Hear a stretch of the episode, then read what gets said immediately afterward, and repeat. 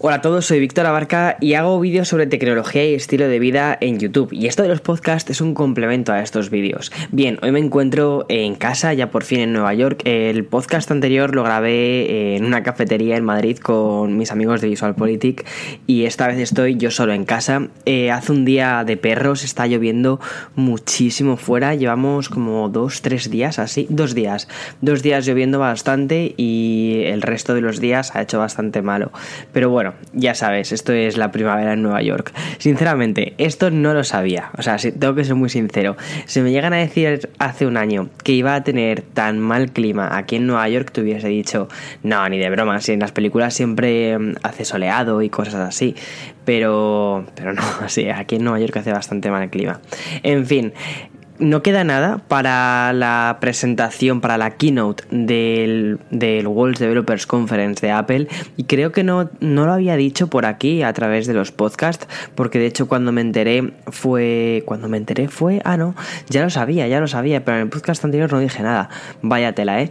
Eh, he sido invitado por Apple para asistir al World Developers Conference, que para mí, para mí es, es, un honor poder asistir a esto. Además que ha sido un evento que durante muchísimos años he estado de la web y poder asistir por primera vez en persona a esto tiene que ser una pasada. Además que es el evento más grande que hace Apple. Y no porque vayan a presentar hardware, que yo creo que sí que van a presentar hardware y de hecho de esto va a ir un poquito el podcast de hoy. Eh, sino porque, o sea, es grande porque no está orientado a periodistas, como por ejemplo el evento de septiembre, que en el evento de septiembre, que ese fue mi primer evento, ¿vale? El, primer evento que, al que he asistido de Apple jamás y que mm, casi me da un, un, infarto cuando recibí la invitación, fue en el evento de septiembre. Y ese evento es la presentación, fue la presentación del iPhone 10S, 10S Max y del Apple Watch Series 4, también del iPhone 10R. Y mm, ese evento estaba mucho más orientado a periodistas, a medios principalmente, para mm, dar a conocer el producto que acababan de presentar.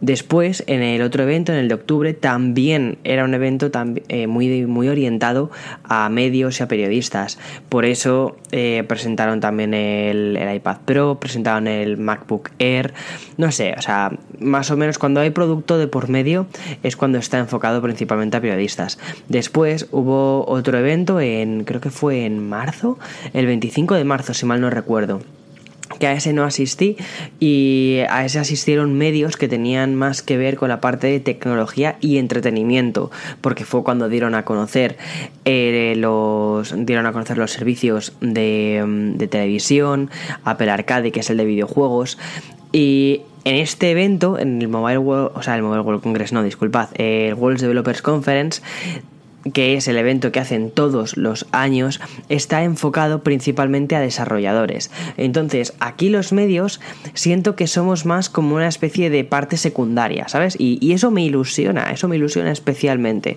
porque no es un evento que va dirigido a medios de comunicación, sino que va dirigido a desarrolladores, a proponerles ideas, a mostrarles en lo que los desarrolladores de Apple han estado trabajando durante un año creando iOS 13 en este caso, Mac OS, y mm, dicen, vale, hemos hecho todo esto y aquí está para que vosotros lo utilicéis, para que empecéis a desarrollar eh, las aplicaciones que veremos a lo largo del año con las funcionalidades de iOS 13. Entonces, eso me emociona muchísimo. También además que se va a mostrar eso, iOS 13 para, para el mundo entero y también para la gente que tiene un Mac eh, la nueva actualización del sistema operativo, que ya sabéis que cada año hay un salto, mm, algunas veces un salto más grande y otras veces un salto más pequeño. Este año tenemos, vamos, por, lo que, por la mm, secuencia que suele seguir Apple en las actualizaciones, este año el salto en Mac debería de ser un poquito más pequeño que el del año pasado y en iOS es donde vamos a ver el salto un poco más grande iOS 12 no fue un salto tan grande respecto a iOS 11 y entonces iOS 13 debe ser un salto más grande respecto a iOS 12. Bien, me seguís, ¿no? Más o menos. Entonces estoy especialmente emocionado por eso, porque no es un evento que esté orientado esencialmente a periodistas, sino que los medios estamos, mm, yo me considero medio en el sentido de tengo un canal de YouTube y voy a crear contenido para, para este evento.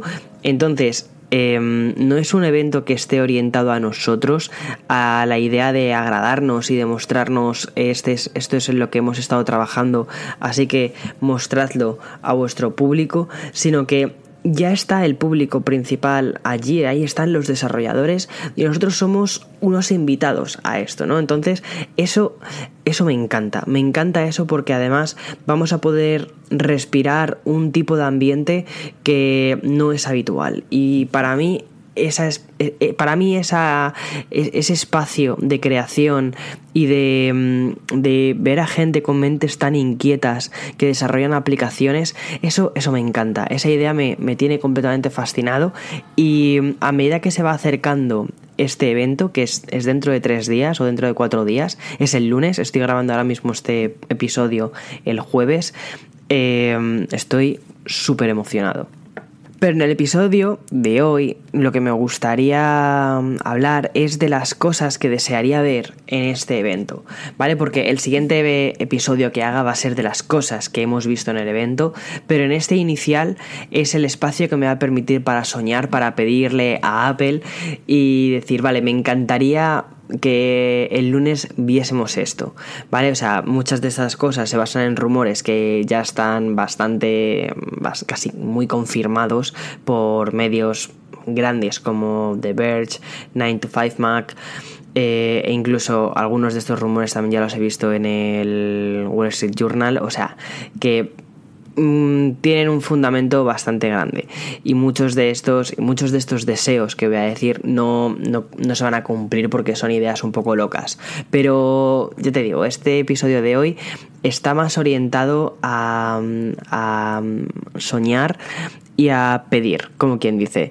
Entonces, me gustaría, si estás al otro lado de los auriculares, escuchando que me dejases en Twitter o si me lo quieres o si me quieres enviar un mensaje por Instagram, aunque va a ser mucho más difícil que, lo lea, porque últimamente los mensajes de Instagram se me, han ido, se me ha ido completamente de las manos. Me han puesto ahora una nueva clasificación, unos cajones diferentes en la parte de DMs que ni siquiera yo mismo entiendo. O sea, me han puesto diferentes, diferentes opciones, diferentes cajones. Entonces ahora ya sí que no, no veo em, los mensajes directos a menos que tenga la persona que me escribe una cantidad determinada de seguidores. De verdad, no lo entiendo, no entiendo por qué hace eso Instagram, de verdad. Pero bueno, eh, si ya antes me costaba encontrar los DMs, ahora ya me resulta misión imposible. Pero en Twitter, en Twitter sí que suelo leer todo porque no, no lo tengo tan, tan, tan, tan saturado como Instagram. Aún así, yo siempre digo que si me quieres dejar un mensaje en Instagram, lo mejor es que lo hagas en público. Me dejas el comentario en una foto y 99% de las veces respondo. Y si no respondo, fijo que lo he leído, pero, pero sí que suelo responder. En fin, que me voy por los cerros de Úbeda. Vamos a hablar de las cosas que deseo ver en este World Developers Conference y eso, como te decía, me encantaría hacerte partícipe un poquito de una forma más activa y que me cuentes también qué es lo que opinas tú y mm, qué cosas te gustaría ver. Bien, yo creo que, bueno, confirmado, vamos a tener, vamos a tener eh, iOS 13, vamos a tener Mac OS, la actualización del nuevo Mac OS, no se sabe todavía cómo se va a llamar, vamos a tener actualización del Watch y también supongo que tendremos actualización de la televisión. Entonces voy a ir cubriendo cada uno de estos aspectos. Ya te digo que son aspectos más relacionados de software y que en hardware no creo que veamos nada. Sí que desde hace tiempo mm, hay rumores de que habrá una actualización del Mac Pro, ¿vale? No del iMac, sino del Mac Pro no sé si os acordáis que en 2013 se presentó un Mac Pro que mm, como tiene una forma muy parecida a una papelera, como si fuese una papelera de diseño, y ese Mac Pro nunca terminó de gustar demasiado a los entornos creativos porque había bastantes cosas que no te dejaban modificar, em, no sé, la gente, sobre todo la gente que iba a utilizar el Mac Pro para cosas en las que se requería muchísima potencia, resultó que este ordenador no les terminaba de servir. Y al final no ha sido una de las mejores apuestas que ha hecho Apple. Y en 2017 creo que fue que ellos mismos reconocieron que mm, estaban trabajando ya en un nuevo ordenador, en un nuevo Mac Pro que mm, respondiera a las necesidades reales de los creativos más exigentes y sobre todo que fuese modular. Y esa parte, la parte de que sea un Mac modular, es lo que yo creo que nos tiene a todos con más ojitos. Pero hay que decir que no se ha filtrado nada de este Mac Pro. No sabemos cómo es la forma, no hay imágenes de cómo es la forma ni nada parecido. Entonces, mm, no sé si lo llegaremos a ver esto esta semana. Aún así, si tuviese que decir mm, cómo podría llegar a ser, yo creo que será como unos cuantos eh, Mac Mini apilados, la forma, ¿vale? Y que después podrás abrirlo, podrás meter algunos componentes dentro y todo eso. Pero tiene muy buena pinta ya solo el hecho de que sea modular. Si eso fuese cierto, quizás, quizás aquí tenéis un comprador. ojalá, ojalá, ojalá. Bueno, y, dependerá también del precio. Em, que a veces estos, estos equipos profesionales pueden llegar a ser muy caros. También una cosa que se lleva diciendo desde hace tiempo es que Apple está trabajando en una nueva pantalla no sé si os acordáis que antes había, antes Apple vendía unas pantallas que eran las Thunderbolt Displays, que mm, eran de 27 pulgadas y las retiraron del mercado hace como cosa de un año y medio, una cosa así. Entonces, creo que el, el camino está muy pavimentado para que saquen por fin ellos una pantalla y probablemente que sea de 6K. ¿Os imagináis eso? Una pantalla de, mm, bueno, pues no sé, de 27, 30 pulgadas 6K. Vamos, yo lo veo, yo lo veo y eso podría ser increíble como acompañamiento de ese Mac Pro modular del que se está rumoreando tantísimo. Bien, y en cuanto a software, vayamos a las cosas que no son tanto de rumores, sino cosas que son un poquito más confirmadas y que, se, y que mm, las, vemos, las vemos cada vez más palpables y más tangibles. Bien, llevamos eh, con iOS 12 prácticamente un año. La actualización de mm, iOS 13 para el público general tendría que ser en otoño de este mismo año. Y lo que veremos en esta conferencia será eh, ese, em, ese pequeño aperitivo de lo que será iOS 13 cuando se lanza al público general. ¿Y em, cómo creo que va a ser iOS 13? Creo que va a ser en el iPhone muy continuista respecto a iOS 12, pero que los cambios grandes los vamos a ver en el iPad Pro, en concreto en el iPad Pro. Ya te digo por qué. Bien, primero me voy al iPhone. Ya se han visto algunos renders, algunas cositas, eh, algunos mockups sobre cómo va a ser eh, este iOS 13, sobre todo en el apartado del modo oscuro. El modo oscuro es una cosa que llevamos viendo en un montón de sistemas operativos. Lo hemos visto en Windows, lo hemos visto en Android, lo hemos visto incluso el año pasado en Mac OS. Y este año le toca el turno a, a iOS. Y es una cosa que está cantando sobre todo teniendo pantallas OLED que lo que haces es apagar el píxel, o sea, no, no es que colores el píxel de color negro, sino lo que haces es apagar el píxel, ese píxel no se enciende. Entonces también ayuda a ahorrar batería supuestamente o incluso a que se te cansen menos los ojos cuando estás leyendo por las noches. Además que los iPhones son los únicos dispositivos junto con los Apple Watch que tienen pantallas OLED. Entonces eso tiene mucho sentido. Yo si tuviese que ponerlo lo pondría en prácticamente todos los dispositivos. Lo pondría el modo oscuro en, tanto en el iPad aunque no tienen pantallas OLED como en los iPhones tuviesen pantallas OLED o no OLED. Pero creo que, eh, o sea, es muy probable que solo lo hagan en los dispositivos que tienen pantallas OLED. Entre otras cosas para diferenciar unos y otros y porque si somos razonables es donde más sentido tendría porque lo que hace ahí es apagar el píxel. Eh, no, no colorea el píxel. Pero bueno, me imagino que también habrá mucha gente que tenga un iPhone 10R y que diga, oye, yo quiero tener el modo oscuro. Y me parece comprensible, o sea que probablemente que sí que lo pongan en todos. Y mm, ¿Cómo será este modo oscuro? Realmente es más una característica estética que una cosa de uso real. Lo que pasa es que ahora mismo estamos en la moda de modo oscuro y queremos todo que esté en modo oscuro. Personalmente, eh, cuando hicieron el modo oscuro en el Mac, yo lo celebré muchísimo y dije, oh, modo oscuro, por fin tenemos modo oscuro en el Mac lo instalé, puse el modo oscuro en el Mac y mm, dos meses más tarde me he vuelto al modo normal. ¿Por qué? Porque me gusta más, estoy más acostumbrado al modo normal y me gusta más que el modo oscuro. Sobre todo para los menús, me gusta mucho más con el modo normal. Pero bueno, es una característica que sobre el papel queda bien, es la típica característica que la gente suele aplaudir y con, lo que al final la gente se queda. Me da un poquitín de pena eso porque muchas veces se hacen innovaciones muchísimo más grandes y mm, es como que a veces en este tipo de presentaciones, y no digo en esta de Apple en concreto, me estoy acordando ahora mismo en la de Google que hicieron hace cosa de un mes, eh, hizo Google una presentación increíblemente buena. Contaron cosas bestialmente eh, futuristas, por ejemplo, con todo el tema de, de eh, el asistente de Google, este que estamos viendo de segunda generación, que hace unas cosas que son increíblemente locas. Y al final, cuando la gente aplaudió más, fue cuando eh, una de las personas que estaban en la parte de productos dijo que ya no iba a ser necesario decir ok Google para activarlo, sino que ibas a poder decir eh, oye Google. Entonces, eh, o sea, como que cambiaba la palabra. Mira, ahí está mi Google hablando por detrás. Eh, entonces, es como todo el trabajo que hay para hacer la parte de, de, del asistente y todo esto. Y al final, cuando la gente se ha vuelto más loca, es con una característica muy pequeña, ¿no? Con algo muy, muy, muy, muy, muy sencillo. Que probablemente no ha costado tanto cambiar o desarrollar. Pero es al final donde la gente dice, oh, wow. Y creo que algo similar es lo que va a suceder con el modo oscuro de los de, de iOS.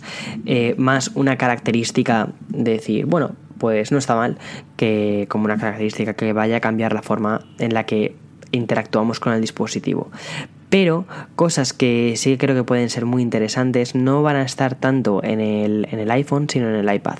Pero sí que hay algunas aplicaciones que mm, vamos a ver en cambios, como por ejemplo la aplicación de Reminders, la de recordatorios, que mm, sí que se han filtrado unos cuantos bocetos sobre que la aplicación va a evolucionar un poquito, se va a volver un poquito más compleja y va a estar más cercana a un GTD, ¿vale? A esas aplicaciones de tareas donde pretenden agrupar las cosas por categorías, entre, entre otras como cosas que tienes que hacer hoy, cosas que vas a hacer en el futuro y cosas que vas a hacer en el futuro en proyectos y carpetas. O sea que se está volviendo un GTD, pero sin la complejidad de algo como OmniFocus o Todoist. Veremos a ver en qué queda todo esto. No sé si será suficiente para mm, eh, pasar de un OmniFocus a esta aplicación de reminders, pero quizás para mucha gente, para gente, para usuarios más básicos, sí que puede ser una solución bastante buena. De hecho, hace un mes o una cosa así, comenté a través de Twitter que estaba pensando en saltar, en quitarme OmniFocus y pasar a algo que fuese más global, tipo Todoist o algo así. Y me sorprendió mucho la reacción que tuvisteis porque me recomendasteis utilizar la aplicación de recordatorios, tal y como está ahora en el, en el iPhone. E incluso me contasteis que utilizabais notas en lugar de Evernote y alguno de vosotros, ahora mismo no recuerdo el nombre, me comentó que había pasado de utilizar Beer y, mm, y Evernote y se habían pasado a, notas por, por, la sencillez. Me pareció muy curioso eso, me pareció muy interesante y de verdad que es una cosa que me gustaría explorar un poco más sobre por qué, Em, te hace pasar de un entorno algo más complejo, pero también mucho más abierto, que, te, es multidispositivo, que puedes utilizarlo en ordenadores con Windows, en teléfonos con Android, y pasar a algo mucho más cerrado como, como es notas de, de iOS. Eh, que oye, bueno, me imagino que está bien por la sincronización, que es que es espectacular cómo funciona con, con iCloud. Pero bueno, eh, algún día eh, intentaré ahondar más en ello. Y mm, cositas que vamos a ver en la parte de iOS, o que me gustaría ver en la parte de iOS 13 respecto al, al iPad. Bien, el iPad Pro mm, pide a gritos una actualización que sobre todo aproveche la potencia del dispositivo. El iPad Pro, ahora tal y como está, o sea, el nuevo iPad Pro, está compitiendo con los procesadores de Intel de creo que son con, los i7 de Intel. Es decir, que es un dispositivo súper, súper capaz. Pero a veces cuando lo utilizas te da la sensación de que un gran handicap, algo que está como retrasando o echando hacia atrás el dispositivo, es la parte del sistema operativo. iOS me parece que es increíble a nivel de, del teléfono móvil, es decir, iOS en el iPhone es bestial. O sea, ya sabéis que mm, a, mí personalmente me gusta, me gusta más. Yo utilizo los dos, utilizo tanto Android como, como iOS, pero al final el iPhone se convierte en mi dispositivo principal para prácticamente casi todo, siempre es el dispositivo que, llevo por ahí y cuando tengo que dejar un dispositivo en casa porque por lo que sea no puedo llevar dos teléfonos, al final el que me termino llevando siempre es, es mi iPhone en lugar de, mi teléfono Android. Y es principalmente porque encuentro iOS mucho más cómodo, al menos para mí.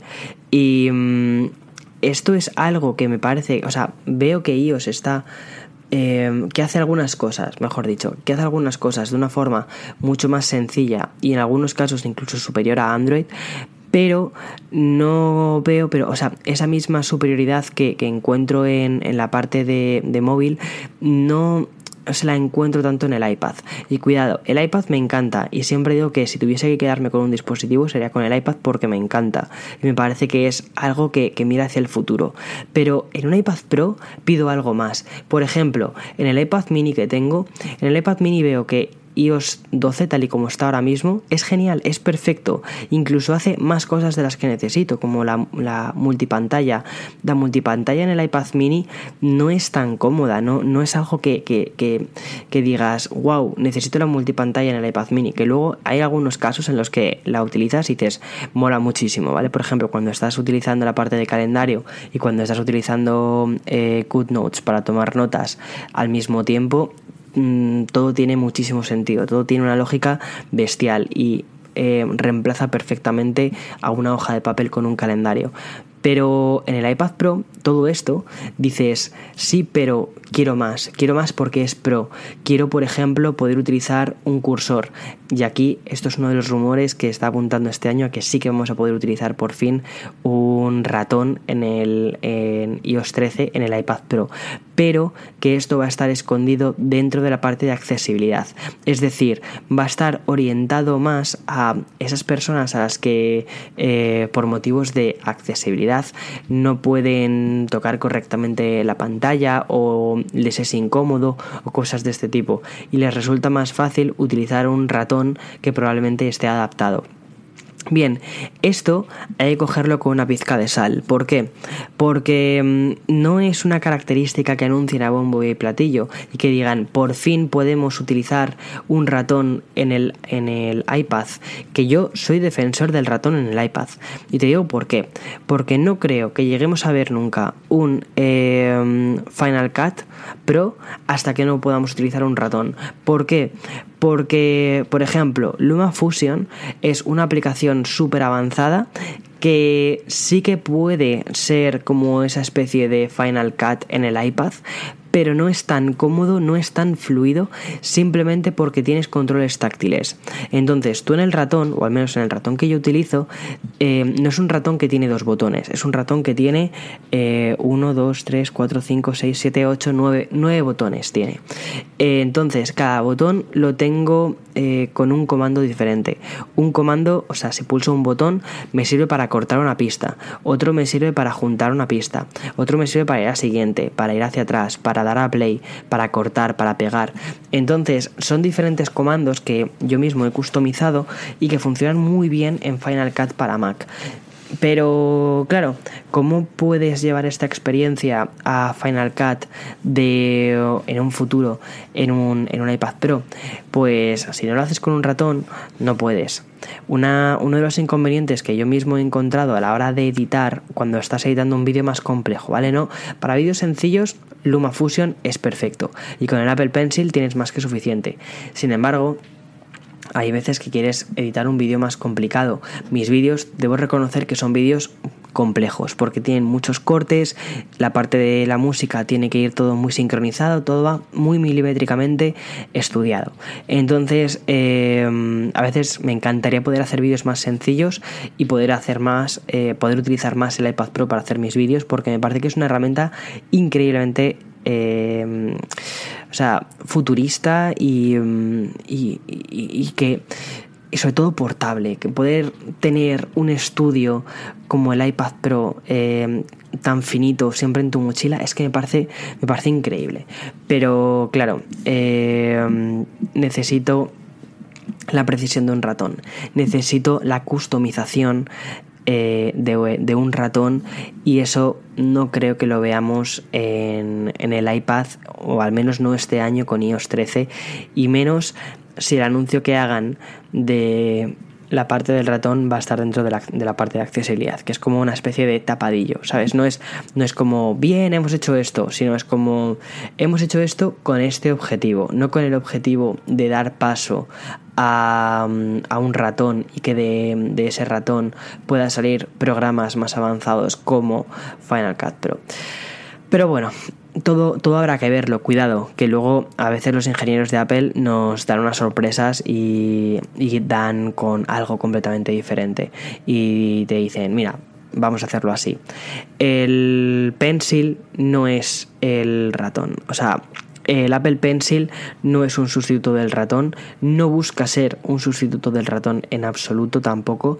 Entonces, es algo diferente y como es algo diferente te hace replantearte las interfaces de forma diferente. Pero yo no soy diseñador, no soy diseñador ni de software, ni de interfaces, ni, ni, nada de eso. Entonces les dejo a ellos el trabajo que para eso eh, están y lo han hecho muy bien durante todo este tiempo y por mirado, por, por el lado de consumidor, lo que me toca es pedirles, pedirles para que me den herramientas que me faciliten la vida a la hora de seguir creando. Y ya está. Entonces sí, me encantaría ver Final Cut en el iPad Pro, sí. Me encantaría poder utilizar Final Cut en el iPad Pro con mi ratón, sí. ¿Sueño con ello? Sí. Me encantaría poder editar un vídeo en el iPad Pro mientras estoy en un avión con mi ratón con nueve botones. Me encantaría. Firmo por ello, pero reconozco que no creo que lo vea. Al menos no este año. Em, más cositas, más cositas que creo que vamos a ver eh, dentro de la plataforma de, em, de, de, iOS Mac. Sobre todo más en la parte de iPad hacia eh, Mac. Creo que vamos a ver una iPadización de los, de los Mac. Eh, eh, me acabo de inventar ese término, pero oye, podría, podría funcionar perfectamente. ¿A qué me refiero con esto?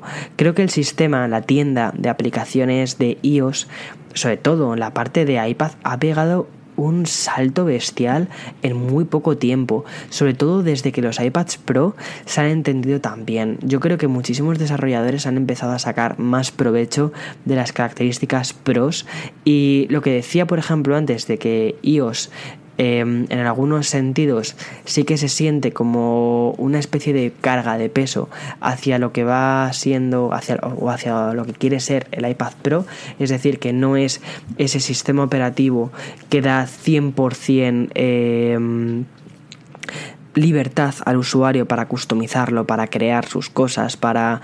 O sea, creo que iOS sí que ha ido avanzando mucho hacia, hacia convertir el iPad en un sustituto cada vez más eh, interesante del ordenador. Por ejemplo, tenemos el split view, la pantalla partida, tenemos, tenemos cosas así de ese tipo.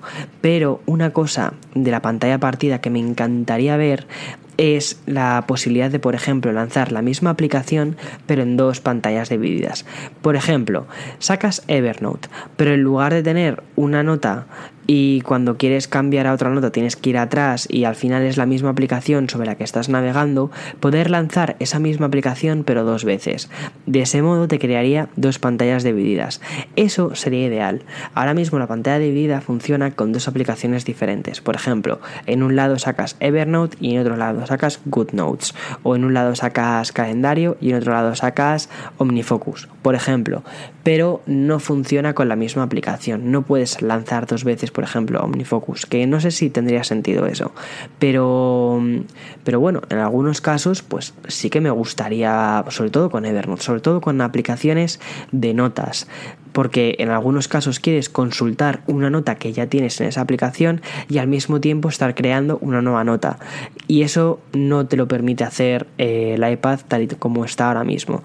Y creo que eso es una cosa que sí que necesitamos, sobre todo para ir hacia mm, un iPad más productivo. Sobre todo yo creo que Pro no es tanto, o sea, la idea de iPad Pro no es tanto un iPad para profesionales o para profesionales mm, súper creativos que vayan a hacer una, demanda del sistema bestial, sino hacia productividad. Y la productividad del iPad creo que es algo fácil de, de, mm, superar haciendo que la pantalla de vida pueda, pueda lanzarse de este modo. Pero bueno, lo que iba diciendo antes era sobre cómo vamos a ver una mayor iPadización del Mac. Las aplicaciones del iPad son muy buenas y han pegado un salto muy grande en estos últimos años. iOS es una de las plataformas en las que más aplicaciones se desarrollan Mm, así. Y además los desarrolladores se suelen encontrar muy cómodos creando aquí, primero porque los usuarios de iOS sí que suelen pagar por las aplicaciones y mm, eh, hacen cosas más avanzadas dentro, dentro de iOS. Eh, o sea, más avanzadas de lo que veríamos, por ejemplo, en Android, ¿vale? Y también más avanzadas de lo que hemos ido viendo los años anteriores. Sí que hay un salto en cuanto a las aplicaciones. Una aplicación que, por ejemplo, o sea, la, aplicación que tengo ahora mismo en mente es mm, Pixelmator. Han hecho un Pixelmator foto para, para iOS, en especial para el iPad, que es una locura. O sea, mm, compite perfectamente con la versión de escritorio que es Pixelmator Pro. O sea, han hecho una aplicación súper bien trabajada, súper bien diseñada, que aprovecha todas las características, eh, la inteligencia artificial del iPad. O sea, una locura. Eh, entonces, estamos viendo cada vez aplicaciones más y más y más avanzadas. Bien, eso es lo que yo pido para el iPad. Pero hay algunas aplicaciones que han llegado a superar eh, la versión de iPad, han llegado a superar las versiones de escritorio. Y simplemente tienes que echar, darte una vuelta por la tienda de aplicaciones de la Mac App Store, que ves que no es una tienda tan trabajada como la tienda de iOS. O sea, Em, a veces cosas como los videojuegos. Los videojuegos en la tienda de ellos tienen un precio. Un mismo videojuego te lo puedes encontrar a 6 euros en la tienda de ellos y a 21 euros en la tienda de Mac.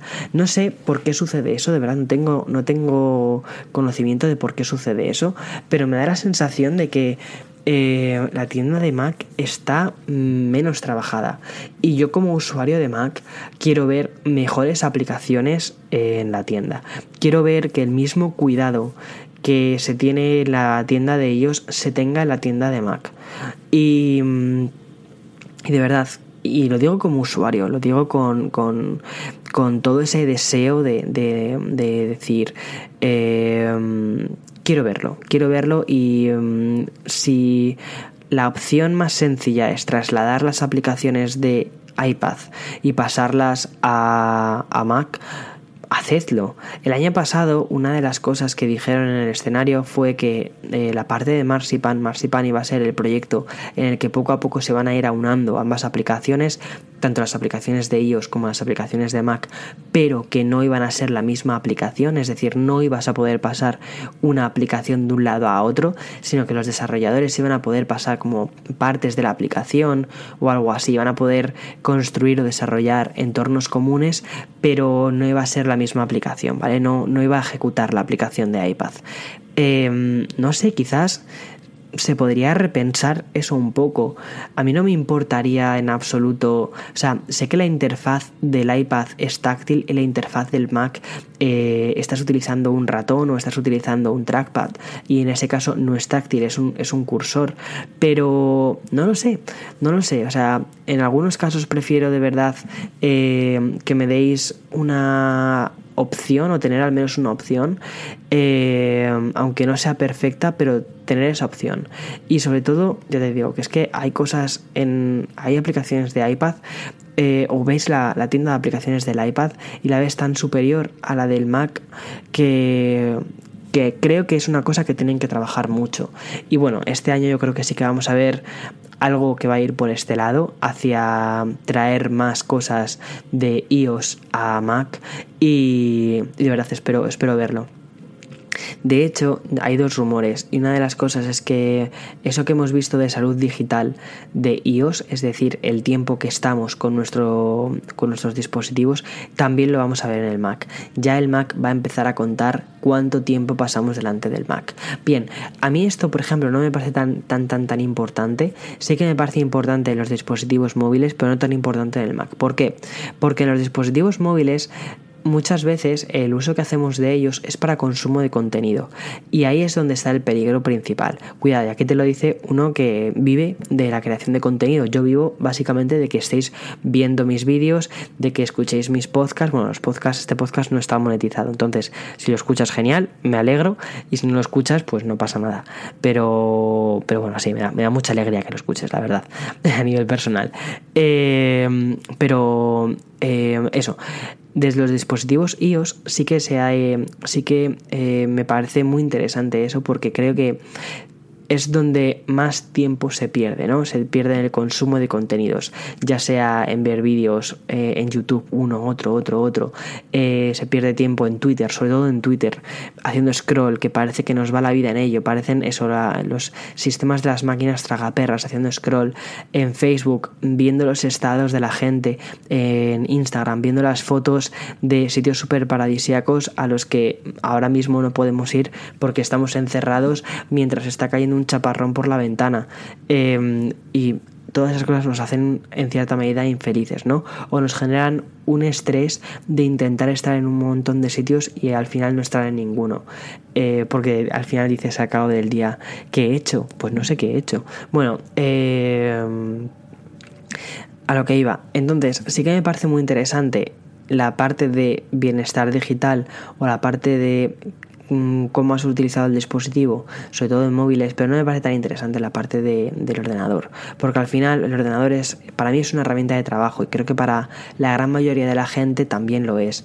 Entonces que al final te digan que has estado 8 horas delante del ordenador editando un vídeo, pues no sé, o sea, no me va a hacer replantearme mi salud digital.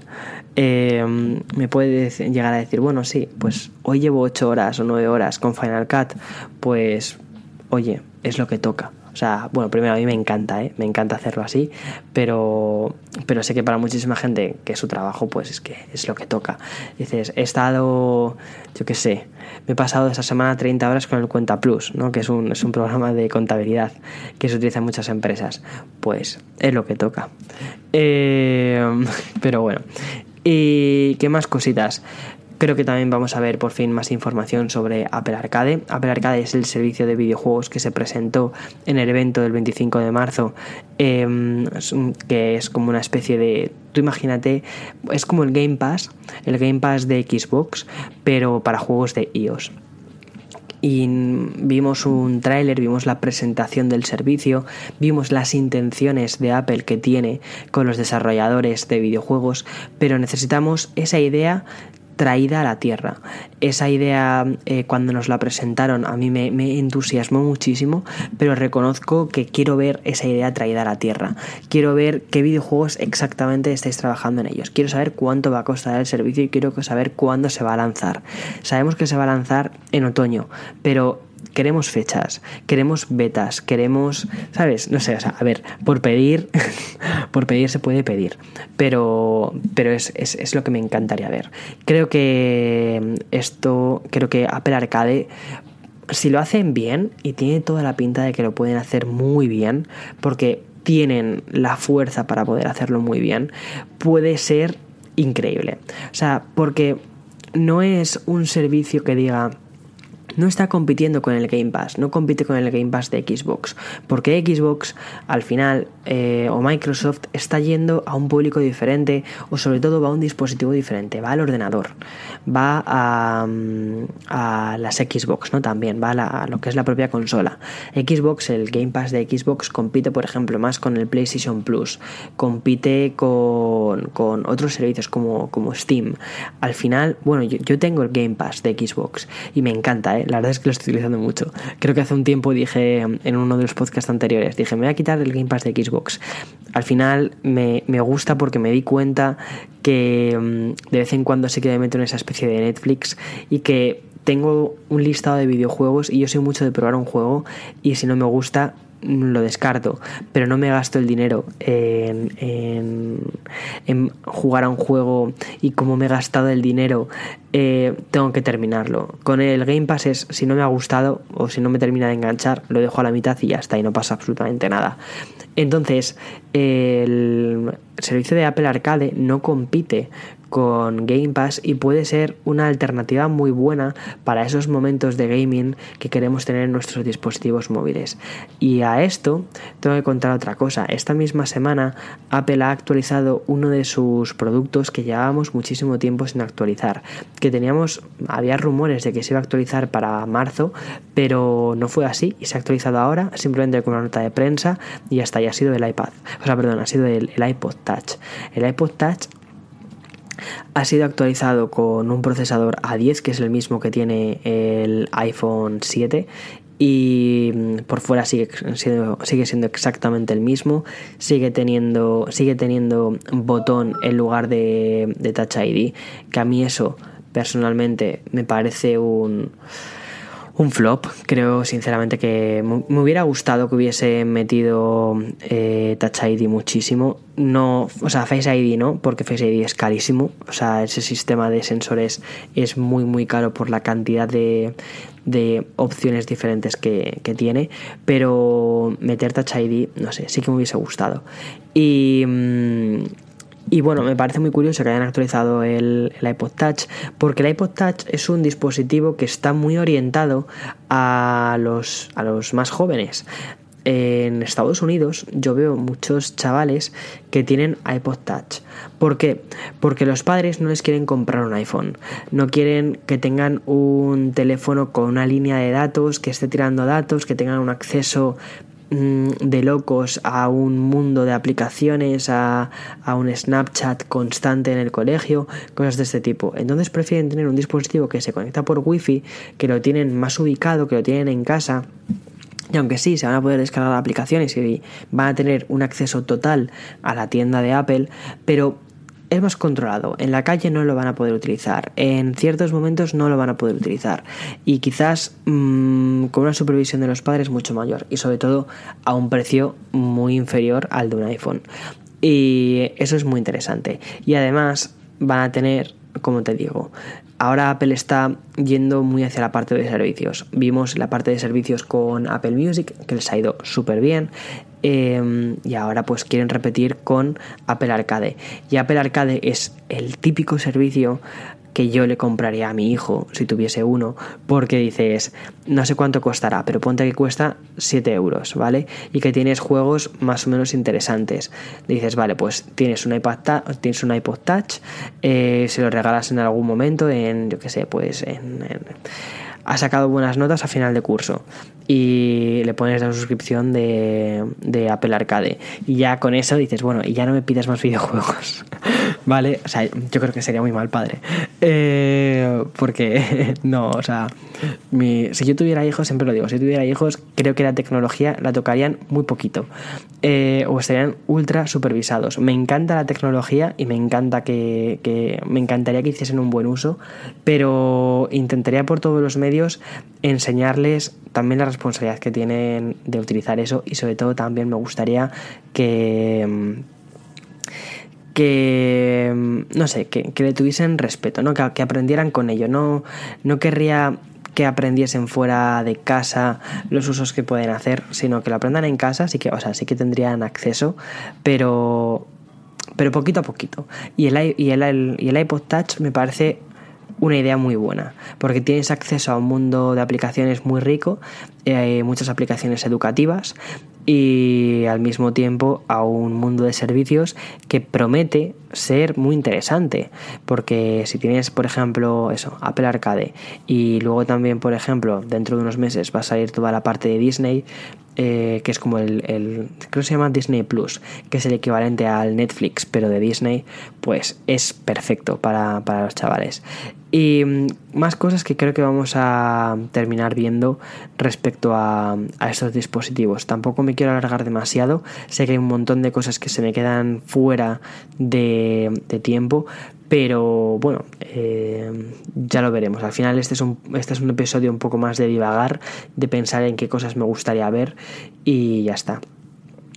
También hay un rumor muy fuerte eh, dentro de la plataforma de Mac de que vamos a ver la disolución de iTunes. iTunes es un programa que lleva con nosotros desde hace un montón de tiempo y iTunes ahora mismo, tal y como está planteado, no tiene tanto sentido. Estaba muy bien planteado para la época del iPod, para la época del iPod Classic, en la que gestionabas tus archivos de audio. Pero ahora mismo, la o sea, ahora mismo iTunes es un programa complejísimo, porque por un lado tienes la parte de música, la parte de podcast, la parte de series y la parte de, mm, de películas. Y la parte de series y películas yo creo que van a, converger en una sola y se va a convertir eso en, en Apple TV Plus. Y esa aplicación creo que la vamos a ver en los Mac. Bueno, creo no, la vamos a ver en los Mac. Eh, y, eso tiene que ir fuera de iTunes. No puede estar ahí, no puede estar un servicio tan importante como Apple TV Plus metido dentro de un programa que ni siquiera se llama del mismo nombre, con el mismo nombre. Eh, por otro lado, la parte de música tiene que ir fuera de iTunes, porque para muchísima gente iTunes ahora mismo ya no, ya no dice nada. iTunes es más la tienda en la que tú comprabas aplicaciones de forma individual. Ya no es eh, ya no es Apple Music, no es, esa, no es ese servicio de streaming en el que tienes un acceso prácticamente ilimitado a una mm, biblioteca de canciones gigantesca. Entonces, por un lado, la parte de música tiene que ir, o sea, tiene que ir la parte de música por un lado, que tiene que ser Apple Music o eh, música a secas, y la parte de películas y series por otro. Y por supuesto, podcast. Los podcasts están teniendo un auge increíble.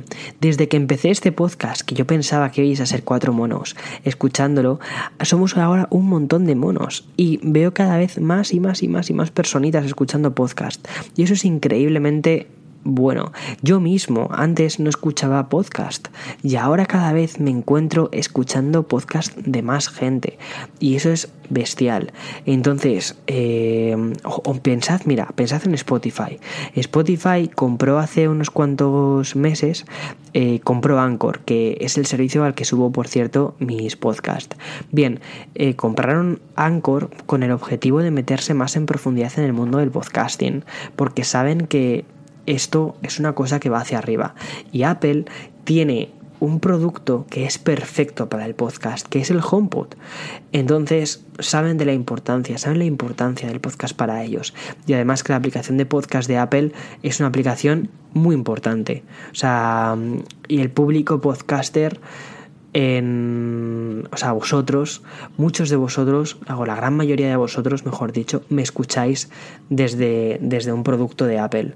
Creo que mi cifra de cuántas personas me escuchan desde un producto de Apple son el 85% de personas. O sea, es increíble, ¿vale? Creo que el 70% es desde, desde un dispositivo iOS, desde, ya sea desde un iPad o, o un iPhone eh, un 10% creo que es desde un Apple TV y un 5%, no, algo así, era algo así. Pero bueno, creo que es el 85% de las personas me, me, escuchan desde un dispositivo de Apple.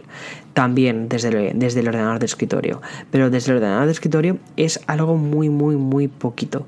Y creo que sería, estaría muy bien aumentar esa cifra de cuántas personas me escuchan desde, desde el Mac eh, separando la aplicación.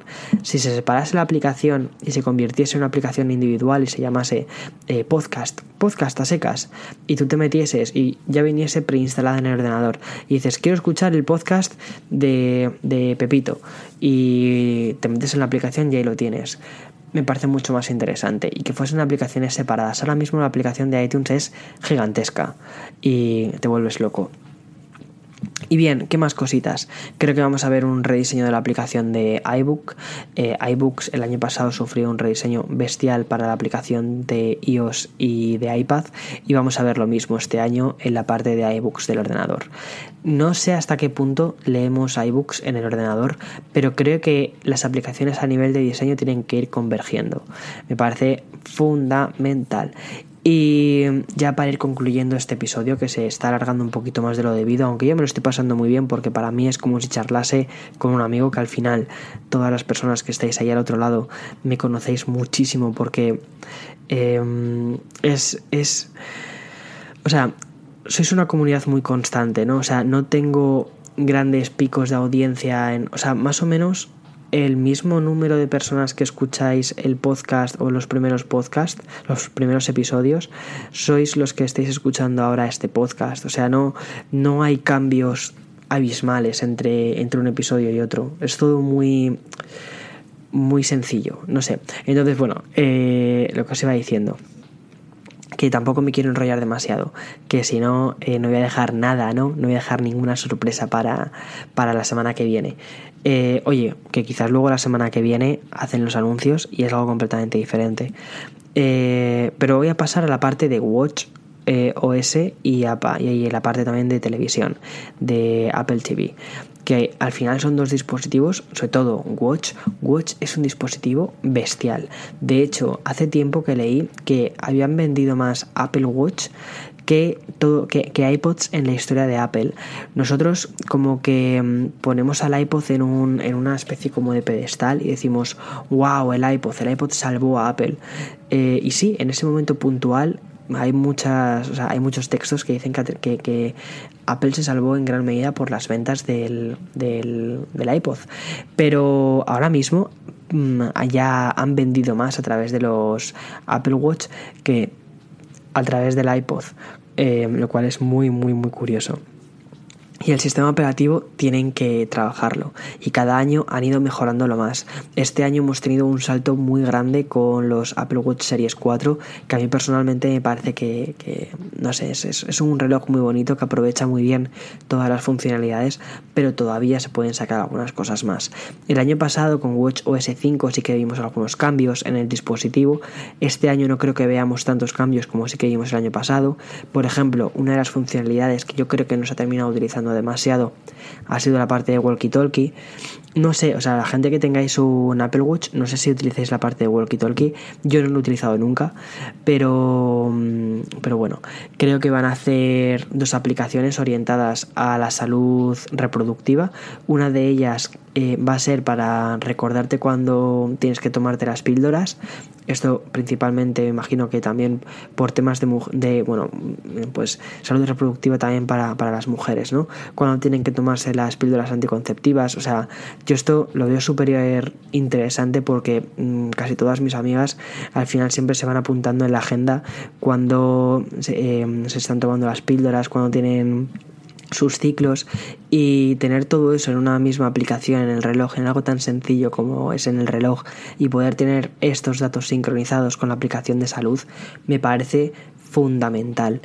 Y mm, creo que van a hacer eso, que dijeron que iban a hacer dos aplicaciones relacionadas con salud reproductiva.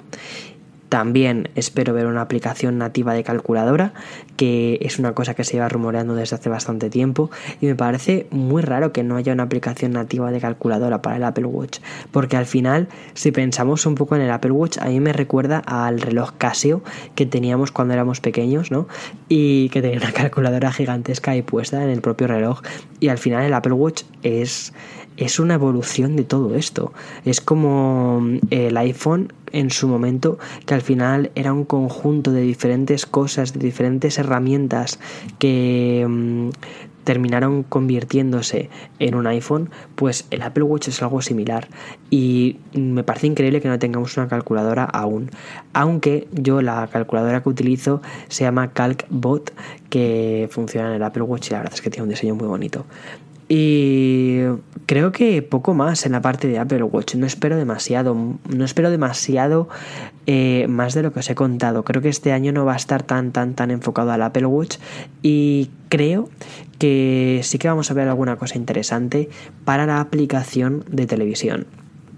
Apple TV, pero quizás no tanto Apple TV como la caja, ¿vale? Como el producto de Apple TV, sino para la aplicación de Apple TV. Sí que creo que vamos a ver un nuevo rediseño de la aplicación. Sí que probablemente si tienes una, un producto Apple TV eh, vamos a ver un cambio en el sistema operativo en Apple TV OS 13, sobre todo también para dar valor a este producto. Es un producto que mm, lo anunciaron hace dos años, el Apple TV 4K, todavía está en perfecta vigencia, se sigue vendiendo bien. Y aunque la aplicación de Apple TV, lo que es la app, va a estar disponible en un montón de dispositivos diferentes y en un montón de teles diferentes, tienen que seguir poniendo en valor ese sistema operativo que han creado. Y a mí es que la, el Apple TV me encanta, es un producto que utilizo todos los días. Una de las aplicaciones más bonitas que tiene es Apple Music. Apple Music en el Apple TV se ve bestialmente bonito. Mira, quizás podrían pasar la aplicación de, música del Apple TV al, al, Mac. Una idea, para que la trabajen desde ahí. Bueno, lo que os estaba contando cosas que creo que podemos llegar a ver dentro de, este nuevo sistema operativo para la televisión. Creo que toda la parte de, de series propias de Apple va a estar súper integrado en el dispositivo. Creo que la parte de recomendaciones debería ser pues esencial como el hub que sé que tienen aquí en Estados Unidos. Aquí en Estados Unidos el Apple TV tiene mm, una especie como de aplicación extra. Yo no la tengo porque la cuenta que tengo de mi Apple TV es española y en España no tenemos eso. Pero es un hub en el que están congregadas el resto de servicios que tienes, ya sea Amazon Series o Hulu o mm, eh, Netflix. Entonces te dice el capítulo por el que vas independientemente de la aplicación en la que esté. O quieres una película, dices eh, quiero ver eh, Kill Bill y te dice vale Kill Bill la tienes disponible en la tienda de iTunes que cuesta 9 euros o la tienes disponible también en Netflix que como ya lo tienes como estás suscrito, lo tienes gratis y te vas a Netflix y lo ves directamente desde Netflix, sin tener que pasar por la aplicación, ¿no? O sin tener que buscarlo dentro de la aplicación. Te lanza directamente a la, a, la ficha de producto de Netflix para que puedas ver la película. Bien, eso es una cosa que me encantaría ver, pero no solo en la parte de Estados Unidos, sino o sea, sino para todo el mundo. El Apple TV en Estados Unidos es un dispositivo mucho más avanzado que lo que es, por ejemplo, en España. Y principalmente por software. No por producto, sino por software. Y de verdad que me encantaría ver todas esas, todas esas actualizaciones también en, en, en España y en el resto del mundo, también en Latinoamérica, obviamente. Y ya por último, creo que el Apple TV puede tener este año un momento de gloria por dos cosas. Me refiero a Apple TV Producto. Primero por el servicio de suscripción de Apple TV Plus y también por Apple Arcade. Si consiguiesen hacer un mando, un hardware o incluso el que ya existe, que es el Nimbus de SteelSeries, eh, si consiguen posicionarlo bien y si consiguen hacer que, la, que los juegos que están desarrollando sean además compatibles con mando, mmm, piénsalo un momento, pero podría ser muy interesante. Un Apple TV con juegos eh, potentes gráficamente porque están consiguiendo hacer cosas. A ver, no va a ser un Halo, ¿vale? Y tampoco va a ser un Gears of War, ni van a ser eh, juegos eh, super, super, super ultimate, porque el procesador es lo que es y no tiene una tarjeta gráfica específica. Y además, el objetivo es que estos juegos funcionen en el mayor número de dispositivos compatibles posibles. Entonces, pero a lo que voy, eh, ponte que eso, que van sacando juegos cada vez mm, visualmente más potentes, más interesantes, que no es tan difícil de plantearlo, porque piensa que al final una Nintendo Switch no es tan potente, pero los desarrolladores están haciendo verdaderas joyas para esta consola porque están sabiendo aprovechar muy bien el hardware. Pues ponte que por ahí va un poco el servicio de Apple Arcade, que va hacia el aprovechamiento más inteligente del hardware que ya tienen y que Em, Apple TV se podría convertir en una consola más en casa. Apple ya lo intentó con un proyecto que se llama Pippin. Quizás ese Apple TV puede llegar a ser ese futuro Pippin con un mando que venga en un pack con la propia televisión y con el servicio de Apple Arcade de prueba. Oye, quién sabe, yo ahí lo dejo. Em, a mí me parece una super idea. Ahora mismo que lo acabo de decir así en alto, que lo he, que he transformado la idea en realidad. Chicos de Apple, si me estáis escuchando, de verdad, ponéis el Apple TV, un mando y un, periodo de prueba de Apple Arcade y eso se vende como pan caliente en Navidad. De verdad. Eh, bueno, creo que hasta aquí ha llegado el podcast. El episodio ya no da más de sí. Espero que te lo hayas pasado bien. Yo me lo he pasado muy bien. Para mí ha sido un episodio muy sencillo de grabar, sobre todo porque ha sido volcar en palabras todo lo que tenía en mi cabeza rondando, todos los deseos que llevo rumiando desde hace bastante tiempo para ver en mi iPad, en el iPhone, en no sé, en, en este ecosistema que creo que a todos nos atrae mucho más allá del simple producto y, mm, y que dentro de unos días veremos esto. Este World Developers Conference tiene una pinta increíble. Dicen que va a ser uno de los mejores World Developers Conference de, de mucho tiempo. Y veamos a ver qué sucede. En fin, disculpa por este podcast de una hora. Acabamos de hacer una hora, lo dejo aquí. Si has llegado hasta aquí, un aplauso para ti, de verdad, muchísimas gracias, muchísimas gracias por haberme acompañado al otro lado del micrófono hasta, hasta este momento y nos escuchamos en el siguiente episodio. Con un poco de suerte el siguiente episodio lo grabaré desde allí, desde el propio World Developers Conference. Además me he comprado una grabadora súper guay, súper buena que... Ah, esto tengo que dar aquí un shout out a los Patreons porque gracias al Patreon estoy pudiendo avanzar más rápido a nivel de hardware y gracias al Patreon que tengo abierto, lo voy a dejar además el link en la descripción de este, de este episodio, he podido comprar esta grabadora más rápidamente, es decir, me ha ayudado bastante a decir, bueno, el budget, el presupuesto que tenía, pues lo consigo más rápido para comprar esto y mm, me voy a llevar obviamente esta grabadora al World Developers Conference y probablemente grabe un episodio desde allí, en plan, en plan eso, reportero de guerra, aquí estoy en el World Developers Conference. Ya, Víctor, vete a descansar. Nos escuchamos la semana que viene. Un abrazo a todos. Chao, chao, chao, chao, chao.